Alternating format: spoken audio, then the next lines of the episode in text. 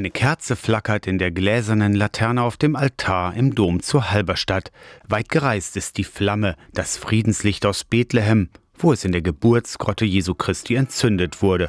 Und es rührt die Menschen an beim Aussendungsgottesdienst für das Friedenslicht am Sonntag.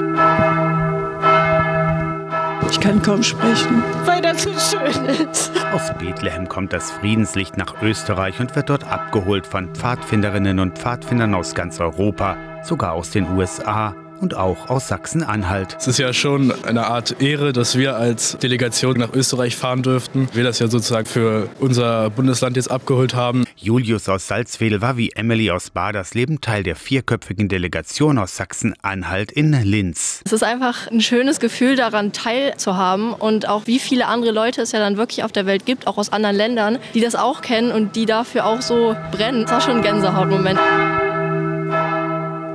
Viele weitere Kerzen wurden am Sonntag an dem Licht auf dem Altar entzündet. Pfadfinderinnen und Pfadfinder bringen das Friedenslicht in ihre Stämme und Gemeinden. Am Mittwoch bringen wir das nach Wolfen Nord ins Christophorushaus. Heiligabend dann am vierten Advent in Schurland und Dragun zu den entsprechenden Gottesdiensten in der Kirche. Also Kerze einpacken, am Friedenslicht entzünden und die Hoffnung auf Frieden im ganzen Land weitertragen. Auch in eurer Nähe. Aus der Kirchenredaktion Torsten Kessler, Radio SAW.